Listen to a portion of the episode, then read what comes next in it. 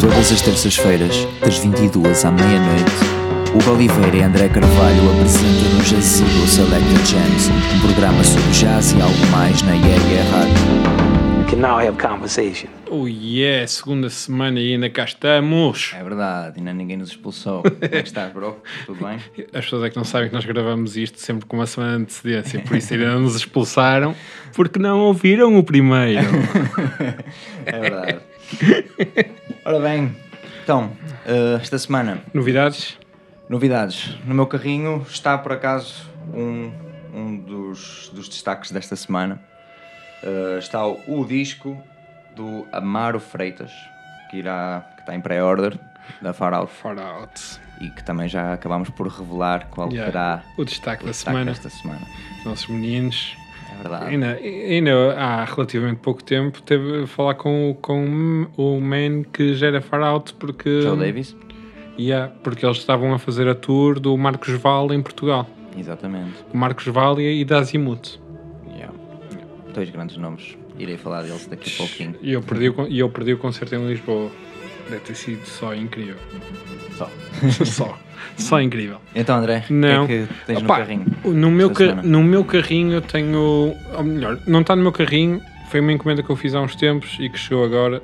Que é uma a box. Uma box que na realidade acaba por ser só um single do- com uma música dos Ill Considered. Ok. que é, é uma banda fetiche minha, os Ill Consider e todos os projetos adjacentes, Wildflower e, e por aí em diante, e Poucas. E eles lançaram uma box que, é, que se chama The Stroke, que tem uma música, que fizeram uma, uma animação stop motion associada à cena. E tem uma. Opá, eu sou também maluco por ilustração. E eles e eu, eu considero toda a imagem de Ill Consider é feita por um, um ilustrador holandês que é o Vincent de Boer. Então estas, estas boxes vêm sempre com um artwork, um original, que foi utilizado para fa- fazer alguns dos frames da animação e vem, e vem então alguns frames da animação vêm na box. É uma box limitada a 338 unidades. Pá, e lá está. A música é incrível, o vídeo é incrível é, e o artwork é tudo de bom. Yeah, altamente. Por acaso, eu adoro os artworks. E a música também. Yeah, e vem do grafo. Mas sabendo que eles fazem, eh, que ele faz a animação normalmente das jam sessions, Yeah. partem do, do, Esse- para a gravação do disco, isso é incrível. Yeah. Yeah, muito fixe. Esta semana também vamos ter aqui Hugo Danin, Yeah. que podemos também revelar que será uma das próximas edições da Jazigo. Verdade. um EP e provavelmente ainda vamos revelar aí um singlezito eh, no programa 2. O destaque desta semana vai para a Far Out Recordings, fundada em 1994 pelo DJ e produtor inglês Joe Davids, que falámos há pouco. Entusiasta dos grupos raros e pela influência do jazz, funk ou soul, descobre o Brasil e o seu fascínio pelo digging ainda muito novo numa viagem ao Brasil. Joe torna-se um dos exemplos de referência e de divulgação da música brasileira, especialmente no Reino Unido. Esse reconhecimento faz-se ecoar na fundação da, da Far Out Recordings e, eh, e o seu catálogo conta com mais de 50 artistas e projetos atualmente. Nestes projetos estão nomes como Azimuth, que já falaste, Arthur Verocai, Ivan Conti, que também referiste, entre outros. E parcerias também eh, convidados a remisturar o, o catálogo com nomes como J Dilla, Jazanova, For Hero ou Max Greff, mais atuais. Para ouvir de seguida, Power Ride Marcos Val, do álbum Escape de 2001, o remix de Glenn Astro para o tema Azul de Ivan Conti, de 2017, e também, para acabar, o mais recente eh, Bacuacua de Amaro Freitas, o disco que também está no meu carrinho de compras. Far Out Recordings é o destaque desta semana da Jazik Selected Jams na IAE Rádio. O nosso convidado desta semana, Hugo Danin, o homem que será a próxima edição da Jazigo, como nós já tínhamos dito ao início. Hugo, há muito para falar sobre ti. Primeiro, como é que estás? Tudo bem? Estou altamente.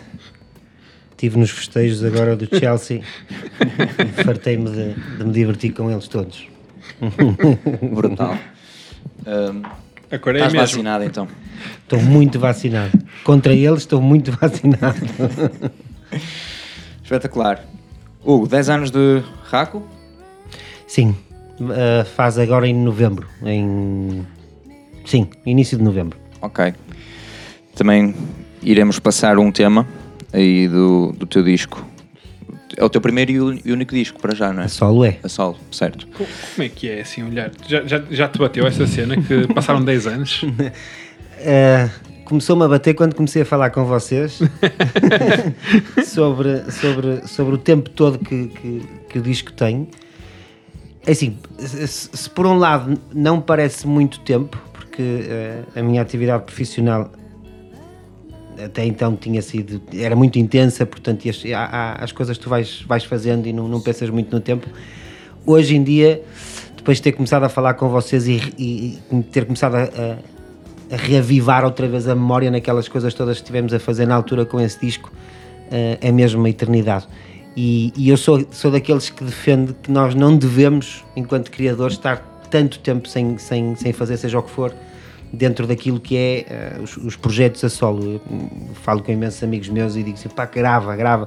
Há, há uma, uma, uma, uma frase que, que, que o Pat Matini dizia sempre, tipo... hum, o grande problema dos músicos é acharem que vão gravar sempre o melhor disco da vida deles. Yeah, Não e é tipo take. Isso não vai acontecer nunca. Yeah, isso, mas isso, isso, é. isso é um bocado também a posição dos donos do, do Spotify, que acham, que acham que os músicos são todos uns preguiçosos Exatamente. e que para serem bem sucedidos tens que arrotar uma, É. um hit a cada, a cada 24 horas ou então não, é, não és um músico, eles, não, é- no, não és um eles no fundo têm razão, porque nós somos muito preguiçosos ao ponto de deixar que eles façam aquilo que lhes apetece. É, Nesse, é- nesse aspecto sim, mas por exemplo, eu, eu que não sou músico, Uhum. não sou artista, não sou nada, tipo, tenho muita dificuldade em lidar com esse tipo de, de, de discurso em que Ah, sim, relativizam a criatividade como se fosse uma coisa mundana. A criatividade não é uma coisa mundana. Tipo, se a criatividade fosse uma cena fácil, Claro. éramos todos criativos e não É havia. evidente, é evidente. que- Eu acho que, eh, repara uma coisa, eles apanharam um, um- um- um buraco que a sociedade tinha e que realmente ninguém, ninguém controlava, nem ninguém se quis meter muito.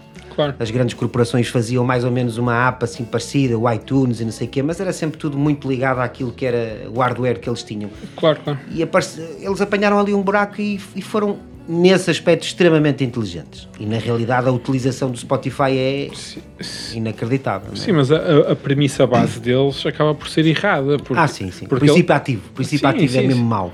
E, e não é só isso, tipo, a, a cena deles, o argumento deles base é tipo, pá, nós pagamos pouco, mas ao menos pagamos. Se não fôssemos nós, o pessoal ia todo recorrer à pirataria. Exatamente. Portanto, esse, é, esse é o princípio. Nós, nós, nós se recuarmos assim há algum tempo atrás, eh, quando a Napster apareceu, por exemplo. Que os Metallica ficaram É. trama, E lixados. E bem, mas eu como fã na altura disse assim, "Então, estão-se a chatear com isto, mas isto até é bom para nós.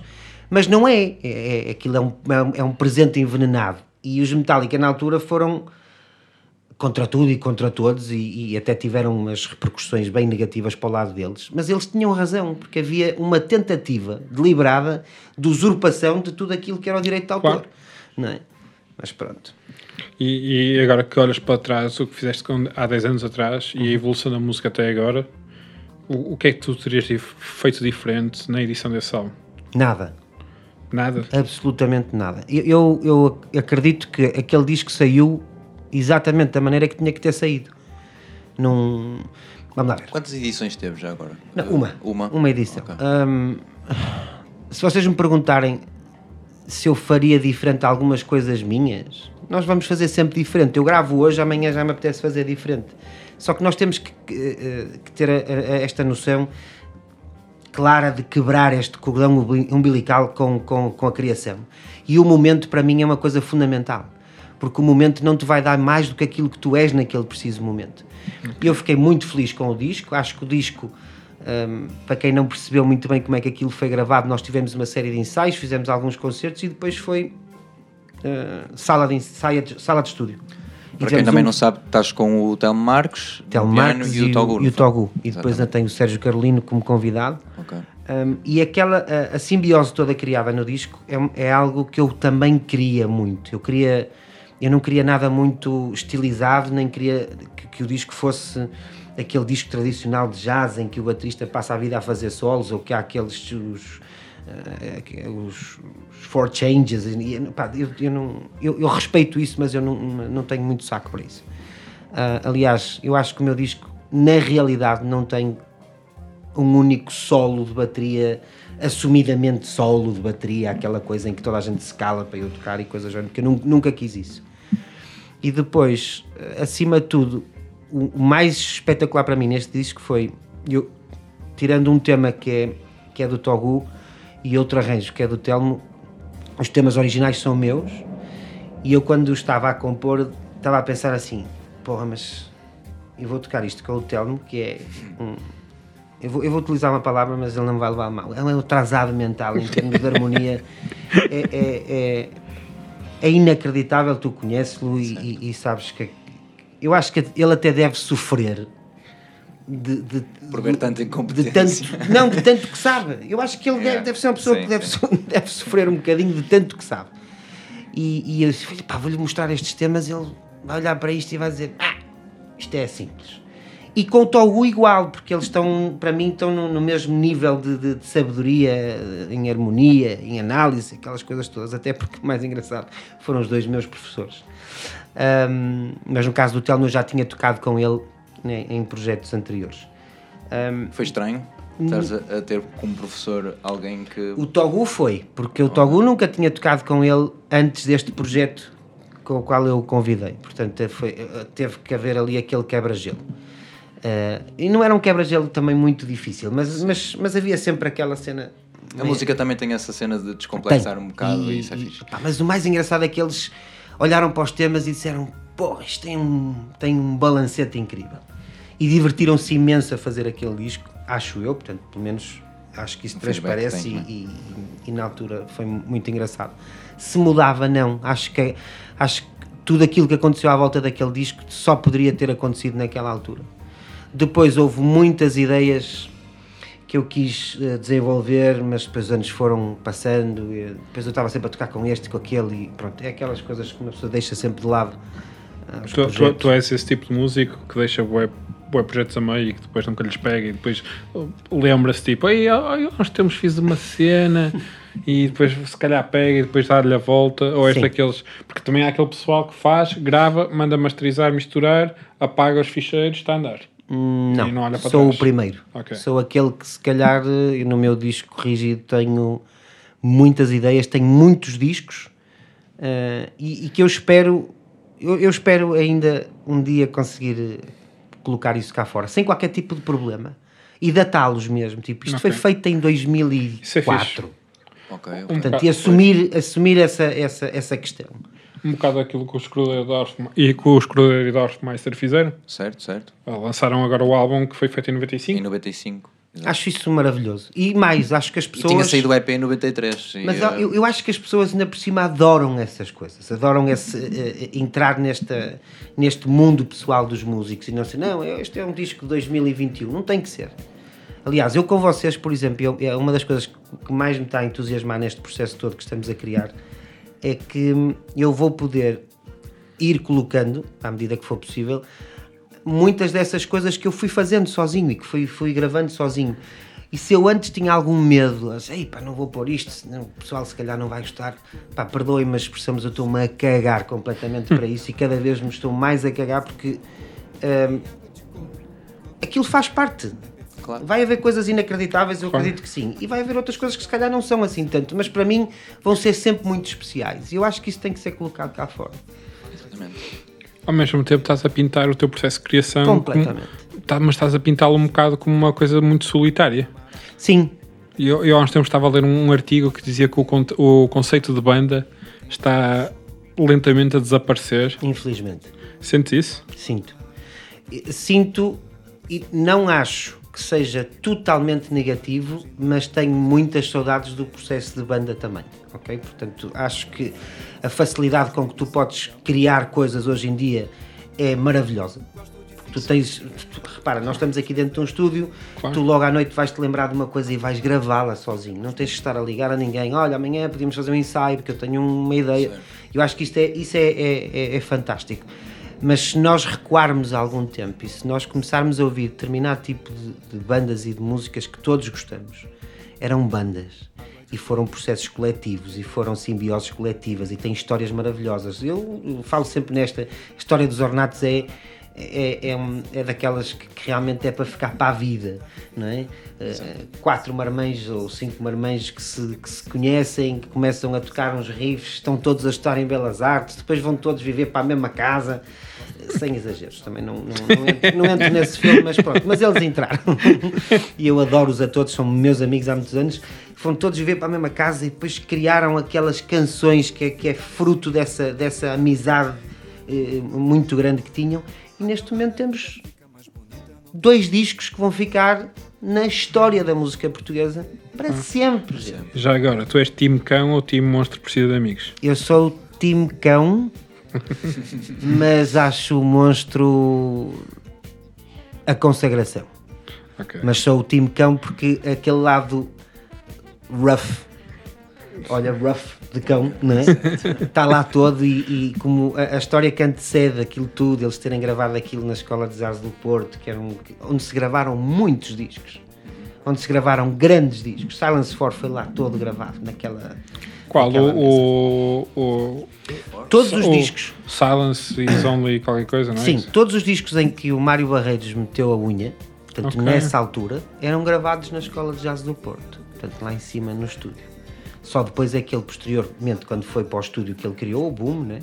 é que, se não me engano, começou a gravar já outras coisas. Mas, por exemplo, há, há- houve um disco, houve uma pré-produção, houve muito tempo de estúdio que os ornatos fizeram já no Boom e esse disco nunca saiu. E Eu espero que um dia toda a gente possamos ouvir o que é que aconteceu ali. A cultura então de estúdio funciona até como uma espécie de dinâmica eh, lá, e cria uma espécie de uma aura à volta de- daquele espaço. Um É uma bocado- energia coletiva, não é? É Completamente. diferente. Completamente. Outro, outra banda, os Clã, gravaram lá nesse, nesse, nesse estúdio. de- que eu sei o lustre todo de cor. gravaram lá nesse, nesse, nesse estúdio. Eu acho que essa é uma das coisas que se está a perder também. É, é, aquela magia de ir para estúdio. Porque tu tu estavas numa sala de ensaio, tu ensaiavas as músicas todas, mas quando chegavas ao estúdio, elas levavam uma, uma, uma, uma, uma nova, uma nova dimensão e, e- as coisas aconteciam Sim. Era mágico. coisa- era muito mágico. Também, vamos- é preciso ver também que o advento da internet faz com que deixe de focar, se calhar, tanto nos, nos heróis locais. Sim. E, e vamos ver que tu estás a referir tudo bandas do Porto, que foram bandas que marcaram a mim adolescente, ou até mesmo pré-adolescente, porque eu tenho 32 anos, o Lustro sai em 98 ou 99, assim uma Sim, cena, o Cão até sai antes disso, Eh, e os putos de hoje em dia, as referências deles vão ser muito mais internacionais do que para mim, tipo, as nossas referências, e de certeza que para o, uh, para o também, tipo, eh, o Sérgio Godinho, o, Sim. o Variações, e, como é e-. José Mário Branco. sim, Sim. essas coisas. E custa-me a ver um bocado que as novas gerações não, não vão ter essa coisa e não sei, leva-me a crer que é necessário outra vez criar essas dinâmicas. Ah pá, quanto mais não seja é necessário voltar a falar delas. Eu acho Perfeitamente que é, é- é- eu, eu, eu participava aqui há uns há umas semanas participava nesta nova app do Clubhouse onde se faziam várias, várias partilhas e várias discussões e uma das coisas que eu disse numa delas é que bom que é voltar a falar de determinadas coisas porque já ninguém fala muito Pois. as pessoas é, é tweets, é Instagrams, é Face, é tudo, é tudo, tudo, tudo. É tudo partilha rápido, tudo e é? tudo muito rápido. E já não, já não se fala, já não se perde tempo a, a, a assim, olha como é que foi aquilo, como é que é agora, o que é que vai ser, não se fala, as pessoas não falam umas com as outras. Ah, e isso é uma coisa que a mim me atormenta um bocadinho, mas, mas respondendo um bocadinho àquilo que estás a dizer, tens toda a razão, é, é preciso é voltar a falar sobre, é preciso reavivar essas coisas todas, é preciso se calhar a esta nova geração dizer-lhes assim, vocês não têm noção do que é que foi criado, está aqui, ok? Pá, Ah, quando ouvimos um disco, por exemplo, dos The Weasel, ah, o, o grande êxito que eles tiveram, por exemplo, com o Tás na Boa e coisas do género, que é uma sonoridade inacreditável, um sim, power sim, sim, sim. louco. Ele- ele- como é que se chamava? Eles tinham antes uma banda, não era? Uma banda toda, toda Eram punk os, rock, como é que se chamava eh, aquilo? Ah, espera, que aquilo dava naquele programa de televisão à tarde, de música, Portanto, que essas coisas também acabaram todas. O Top Mais? Não, não, era durante a semana, pá, como é que se chamava É só aquilo? música? Não. Vocês são muito novos. É, mas eles tinham. Ai, como é que. se- eh, Eu, eu, sei que Não era, lembro. eu sei que era uma banda toda meia punk Sim. Que, que eu nunca ouvi, na realidade, Sim. que, que era, era o Carlão e o irmão, não E o era? irmão, sim. Exatamente. E o Carlão era o baixista. Né? Não, não sei se era. Era, era. Era possível. é. É, Eu vi há pouco tempo a entrevista dele com o, com o Sam da Kid. Havia coisas muito interessantes. Mas falar dela já não é mau. É verdade. E relembrar e, e, e ter a consciência que existe essa diferença. E eu acho que, Que também aquilo que falámos história. do Spotify também é, é importante que o o tempo que se demorava a editar música antigamente é diferente do Completamente. agora. E a urgência também é diferente. Por isso é que se cá também. E é fundamental não fazer esquecer a história. Porque há, há, há um legado, e um legado muito sério. Os José Mários Brancos da vida, os, Sérgio Godinhos da vida, os Rui da vida. Há um legado muito forte e que alimentou toda esta estrutura e que alimentou tudo isto. E é preciso voltar a falar nessas pessoas.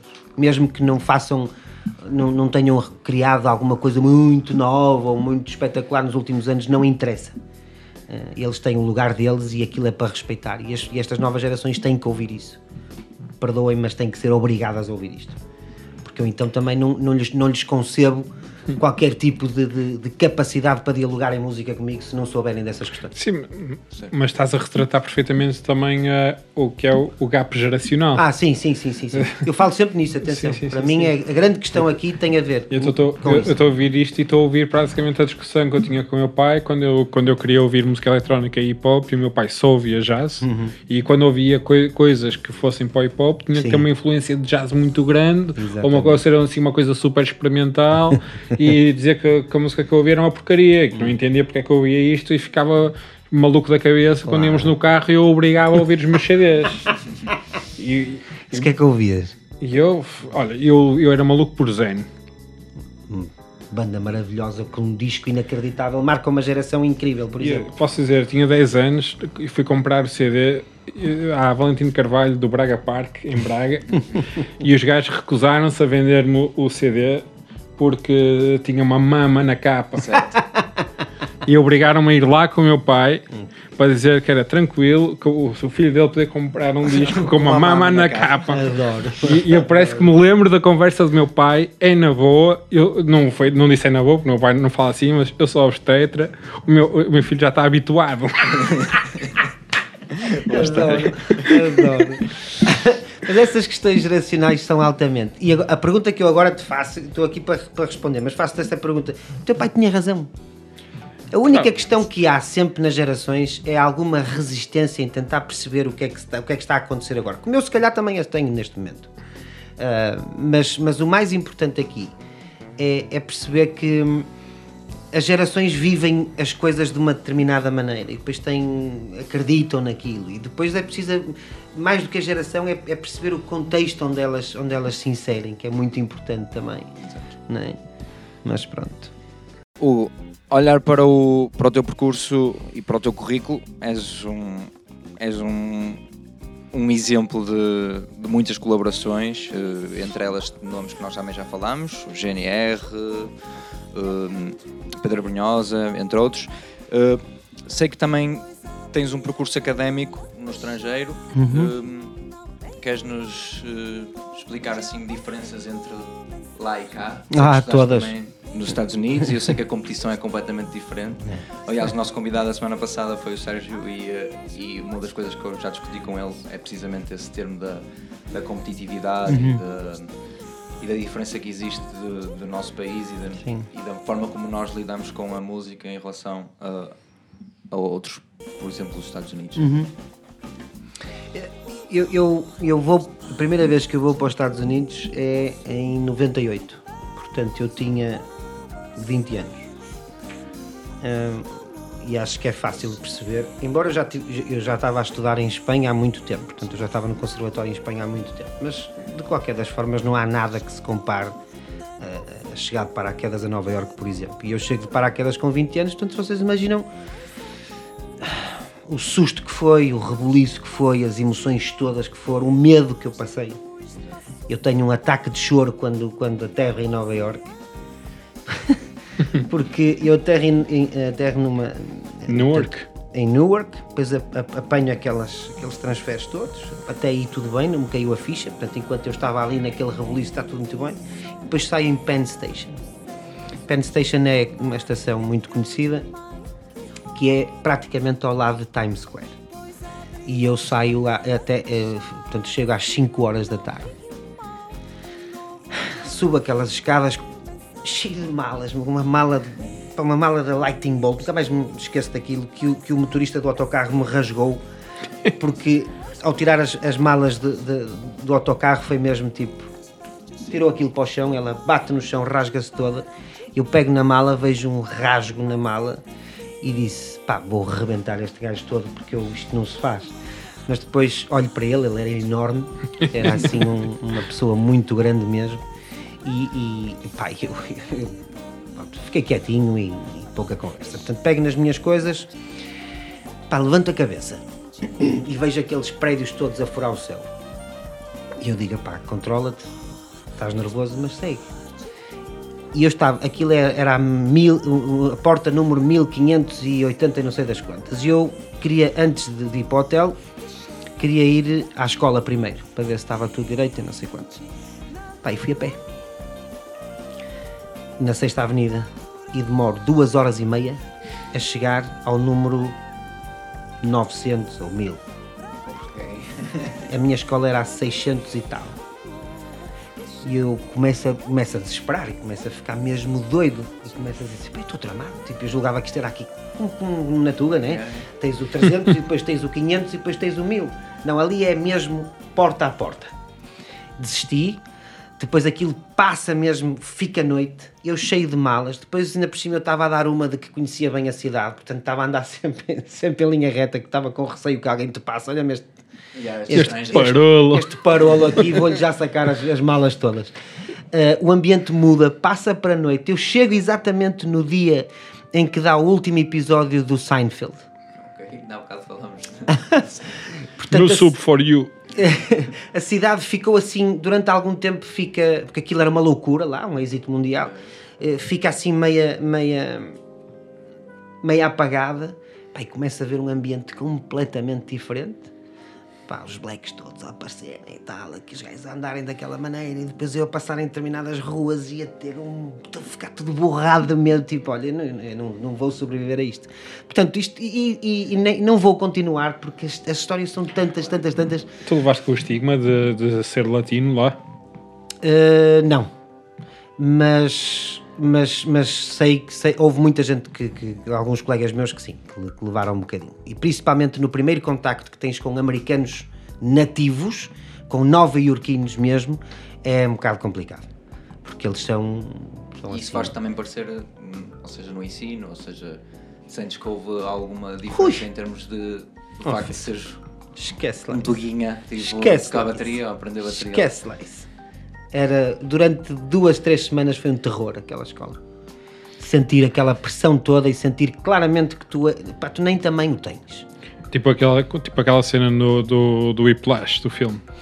Uh, não tão dramático, nem, nem ou seja, eu não tão nunca- hollywoodesco, vá. Exatamente, eu nunca capotei de um carro e depois saí quase ileso com umas escoriações e fui fazer um concerto. Mas, mas a, a imagem do capotar, portanto, da tua vida realmente é, é, um- é um bocado isso. E eu, eu podia passar aqui um dia inteiro a contar-vos imensas situações em que realmente te sentes eh, desse- dessa maneira. Parece que passou mesmo um carro por cima.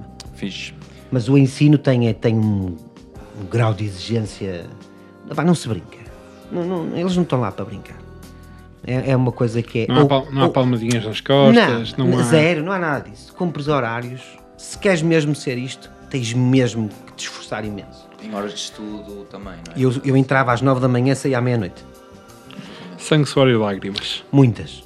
E às vezes queria vir almoçar e ter algum tempo e estava a sair de- de- da sala e olhava para trás e via os meus colegas todos a estudar. Pronto, já não, já não, já não saía. Já não dá. Era aquela competição saudável, mas do género, pá, Claro. estou aqui a perder meia hora e eles estão, vão-me ganhar esta meia hora. Nada, pronto, já ficava ali a tocar feito idiota. Exato. Betes. O- também, também, tem- também tens no teu currículo que, que és autor de dois livros dedicados ao ensino da bateria, ou seja, neste momento também exerces a, a- Sim, é uma paixão muito grande. Aliás, eu quando acabo, nos- eu, eu- no final de- do meu curso nos Estados Unidos, eles fazem uma pergunta se eu queria ficar lá. E, e para mim foi sempre, eu, eu sempre tive isto na cabeça desde muito cedo. Eu vou para fora estudar, mas o meu objetivo é tentar fazer alguma coisa no meu país. Eu sou mu- muito.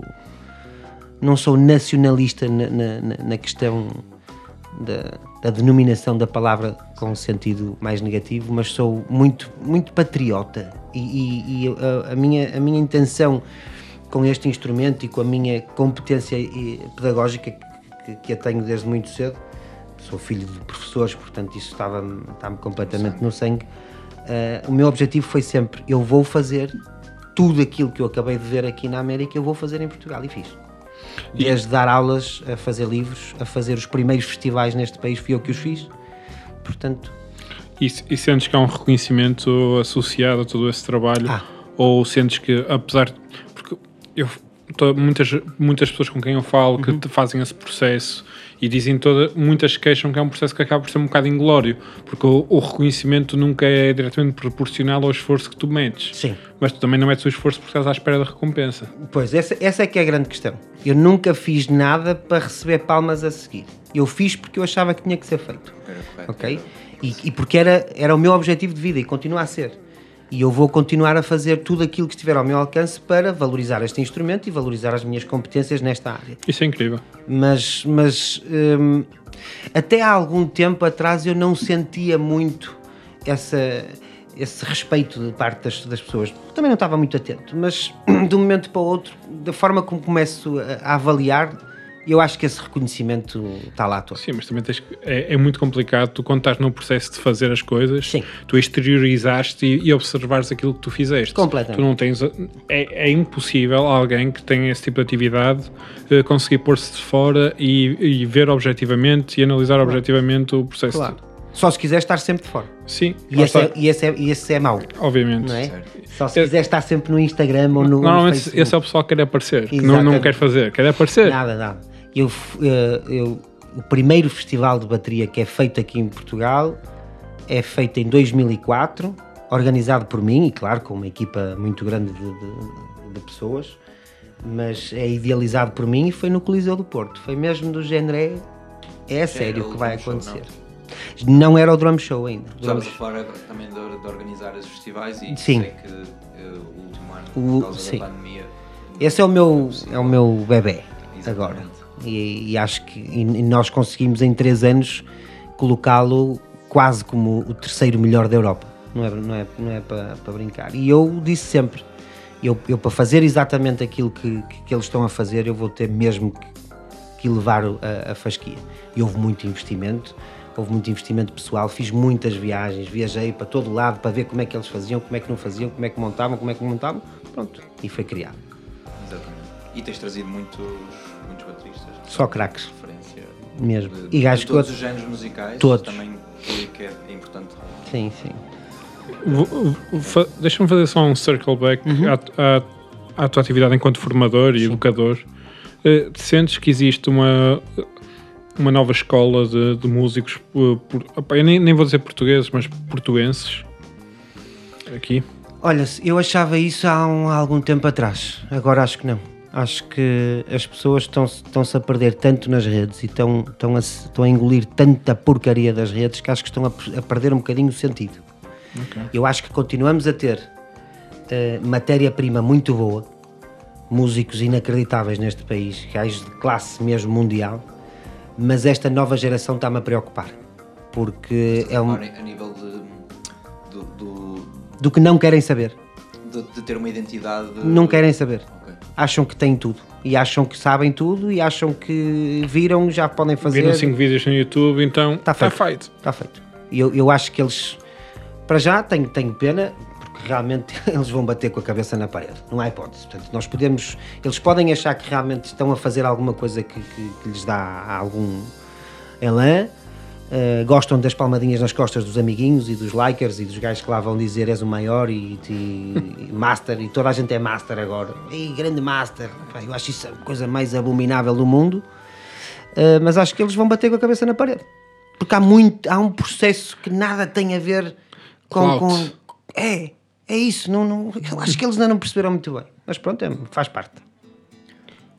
Dez anos depois de Raco, eh, iremos ter brevemente um, um EP realizado, realizado, editado aqui para, pela Jazigo. Eh, é possível que a gente passe uma versão do New Orleans em demo? Sim, Ok. não, não, lá está. É aquilo que eu dizia no início. Sem qualquer tipo de, de vergonha. Engraçado, é engraçado que. Não posso. É, é- eu, quando ouvi as demos a primeira vez, e. Ou melhor, eu quando fui para ouvir as demos, não estava a contar, a contar a ouvir nada parecido com aquilo. Maravilha. Certo. Não sei se isso é bom ou se é mau. Acho que ainda não tinha, ainda não tinha por exemplo, partilhado ao, ao André, que eras eh, mega fã, que foi uma coisa que nós já conversámos, de Tribe Called Quest, por exemplo. Sou. Yeah. Uh, e, uh, e por acaso tipo, o teu disco também soa um bocado a, a essa. Adoro, adoro. Se calhar até está mais hip hop do que o meu e, e, e, e do Sabes que eu, há, uma, há uma frase que eu utilizo sempre: só faz música quem ouve música. Portanto, quem quiser fazer música sem ouvir música, acho que não vai dar muito resultado. E é- alguns temas e algumas, algumas nuances deste, destas músicas que eu fiz fazem parte de, de um, um momento longo em que eu ouvi muito esses clássicos e comecei a comprar tudo que era clássicos. O Hakim, tudo, o Tribe Called Quest. ehm, Da os Soul. De La Soul, os primeiros discos, por exemplo, da, dos The Fugees. tipo, esquece, comecei a comprar isso tudo e comecei a ouvir, ouvir, ouvir. Na- eh, não era ouvir para, para ir buscar ideias, é pá, eu se me vou meter neste campeonato, eu, eu preciso de saber o que é que está para trás. Claro. E então comecei a ouvir coisas que já ouvia há muitos anos, mas que, que, pronto, que não fui tinham- perdendo. não tinham dado o clique. Não ou- tinham dado o clique. Isso é- essa é a parte mais espetacular da música.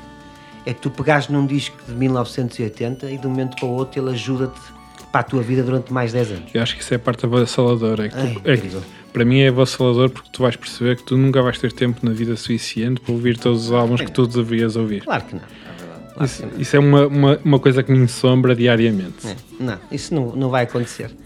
Ah, e, e tem- e eu faço uma coisa muito engraçada que é, eu, eu, eu compro muito, muita música. Nesses últimos dois anos tive que, que rapar um bocadinho à, à- à despesa, mas, mas compro muita música. E há alturas em que eu compro coisas que eu sei que as tenho que comprar e que sei que as tenho que ouvir. E, compro. Mas não as, não as ouço logo quando chego a casa. Porque não quero estragar algo que eu preciso de, de curtir muito, de, de gostar muito. Como- eu tenho imensos discos selados porque penso exatamente da mesma maneira. Eu, Que é tipo, eu sei que este está bom porque aquela pessoa com que eu respeito imenso está envolvida. Eu sei que vou ouvir isto daqui a uns anitos e vai-me bater largo. Mas não estou com paciência nenhuma para ouvir isto. Não é, não é momento. onde em que eu estou, não é o que E eu não quero. ouço, exatamente. E estão selados eh, Yeah. nos meus armários. eh, e eu sei que vai haver um momento em que eu vou buscar aquele disco e vou curti-lo tanto, mas tanto, tanto, tanto, e eu não quero estragar isso. Claro, Quantas vezes é que nós às vezes não gostamos de um tema porque não estamos naquele mood? Certo. E, Mas já houve vezes em que estiveste no momento exato e- Exatamente. E, fez muito mais sentido ouvir Completamente. determinado tema. E, e clássicos então, eu comprei há muito pouco tempo. Eu sempre ouvi Kruder and Dorfmeister. E, e nunca comprei. E eu há pouco tempo fui comprar aquela edição especial que eles lançaram. O, daqui, o Candy Sessions? Sim. Pá, mas isso marcou também. Foi, Mas eu nunca comprei, nunca, Yeah. tive, nunca tive aquela compulsão por ir comprar o disco e ficar para mim. Certo. Porque na altura eu não estava muito na onda de comprar eh, música foi- mas é, essa, essa, essa compilação foi uma, chegou ao ponto de ser massacrante em Portugal. Sim, porque era, era, estava, era como o Saint Germain, por exemplo, que aquilo ouvias em todo lado. Mas tu vais ouvir isso, ou vais ouvir uns Kraftwerk, por exemplo, e tu dizes assim: que é isto? Eu vi, o concerto, eu vi o concerto de Saint Germain no Neopop e fiquei tipo. Fiquei abismado. Como é que passar tanto tempo sem ouvir a música deles eu ainda sabia aquilo tudo. Completamente. E, eh, eu, nos últimos anos, eu durante muito tempo fui muito fundamentalista em relação ao som e à gravação e eu não aceitava estas máquinas, eu não aceitava teclados, eu não aceitava, eu não aceitava porra nenhuma que fosse eletrónica. Eh, tinha um, Lo-fi. Exato, tinham, tinham uma aversão a tudo quando me apareciam com MPCs e coisas do género. Rapaz, não, não, não aguento. às vezes ia gravar um tema assim, "Ah, não te preocupes que eu depois ponho aqui um shakerzinho aqui de um, de uma coisa. Pois sampler. o quê, meu? Estás-te a passar, meu? Eu tenho aqui um saco de percussões, tu vais-me buscar um shaker eletrónico. Pronto. Mão a mão, dei o braço À a torcer, dei o meu outro, as pernas, torceram-me todo. Acho que a música eletrónica tem um espaço completamente firmadíssimo e faz muita falta. Tenho uma visão hoje de todos os DJs, todos, completamente diferente daquilo DJs a sério. Sim, ok? sim, sim. DJs a sério. Completamente diferente daquilo que tinha. Acho que tem um trabalho dificílimo. Aquilo que eles fazem é extremamente complicado. Porque eles estão eles estão com, às vezes, e agora cada vez mais, com plateias enormes de 10, 20, 30 mil pessoas e têm que manter aquela gente toda em altas e a saber o que é que acontece e ler a pista, que é uma coisa que, os, que as bandas não fazem. Né? Nós, os músicos, ditos músicos eh, orgânicos, temos um bocado esta petulância, esta arrogância, dizer, se o pessoal não curte, é um problema não é que é percebe." deles, é porque não percebem. Yeah, yeah. Não, Não. Viesse, não viessem ver o meu não concerto. viessem ver o meu concerto, não pagassem para ver o meu concerto. Eu tive montes de artistas com quem eu toquei que diziam assim: sei como é que estes gajos pagam um bilhete e depois vêm para aqui e não fazem nada. E eu, isto aquilo sempre me incomodou. Não, não, és tu que tens que fazer, és tu que tens que olhar para ele e arranjar uma forma de o trazer para ti. Ser DJ é muito fácil, até serem 5 da manhã e tu estares à frente de uma Ah. cambada de pessoal toda alcoolizada e bêbada. Sabes quando é que eu comecei a perceber esse- mais esta lógica de- de- da música de dança? Eu toquei muito tempo com os Olive Tree Dance Ah, e andei a tocar por, por montes de sítios. Lá fora, pá, um monte de sítios. Apanhei cada festa, meninos, vocês não a imaginar. Vocês estão a imaginar o que é uma festa trance. Sim. Vocês estão a imaginar o que é que é este rapaz, meio. Eu, não- eu nem me considero Beto, mas à beira deles, minha Nossa Senhora. E eu adoro-os a todos, são grandes amigos meus, mas. Neste eu- momento a imagem que me vem à cabeça és tu com umas grandes rastas. Esquece, não existia. Eu era o Beto da banda. Não é? Portanto, imagina o que é levantarem, batem-te à porta do hotel às 8 da manhã, porque tens de estar em palco às 9 da manhã numa festa trance que vai durar até às 4 da tarde e o teu live set era aquele naquela hora.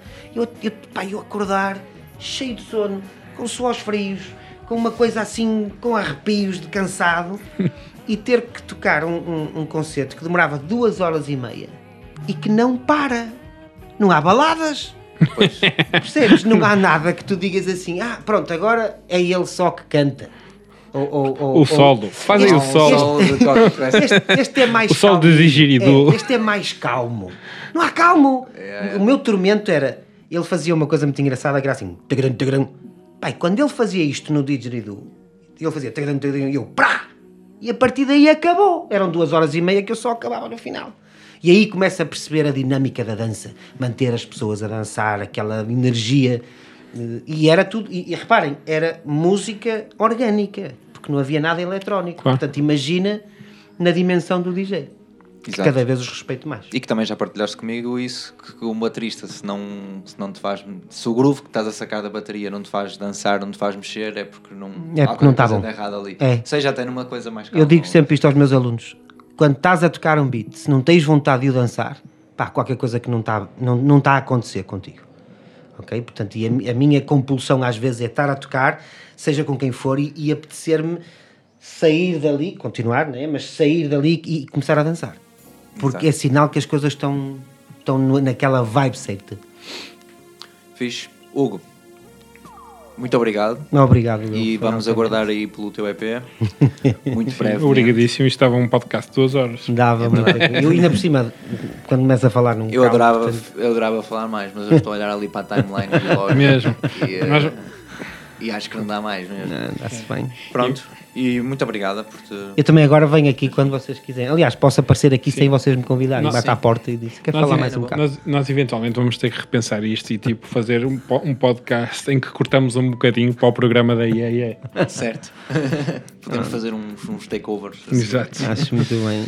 Muito bem, obrigado. Então, eu, só, eu quero é só acabar por, e e dizer uma coisa: que eu acho que a- aquilo que vocês estão a fazer, ah, a forma como vocês estão a fazer, e eu acho que tenho alguma propriedade a falar destas coisas porque eu trabalho com editoras há muito tempo e trabalho com edições há muito tempo.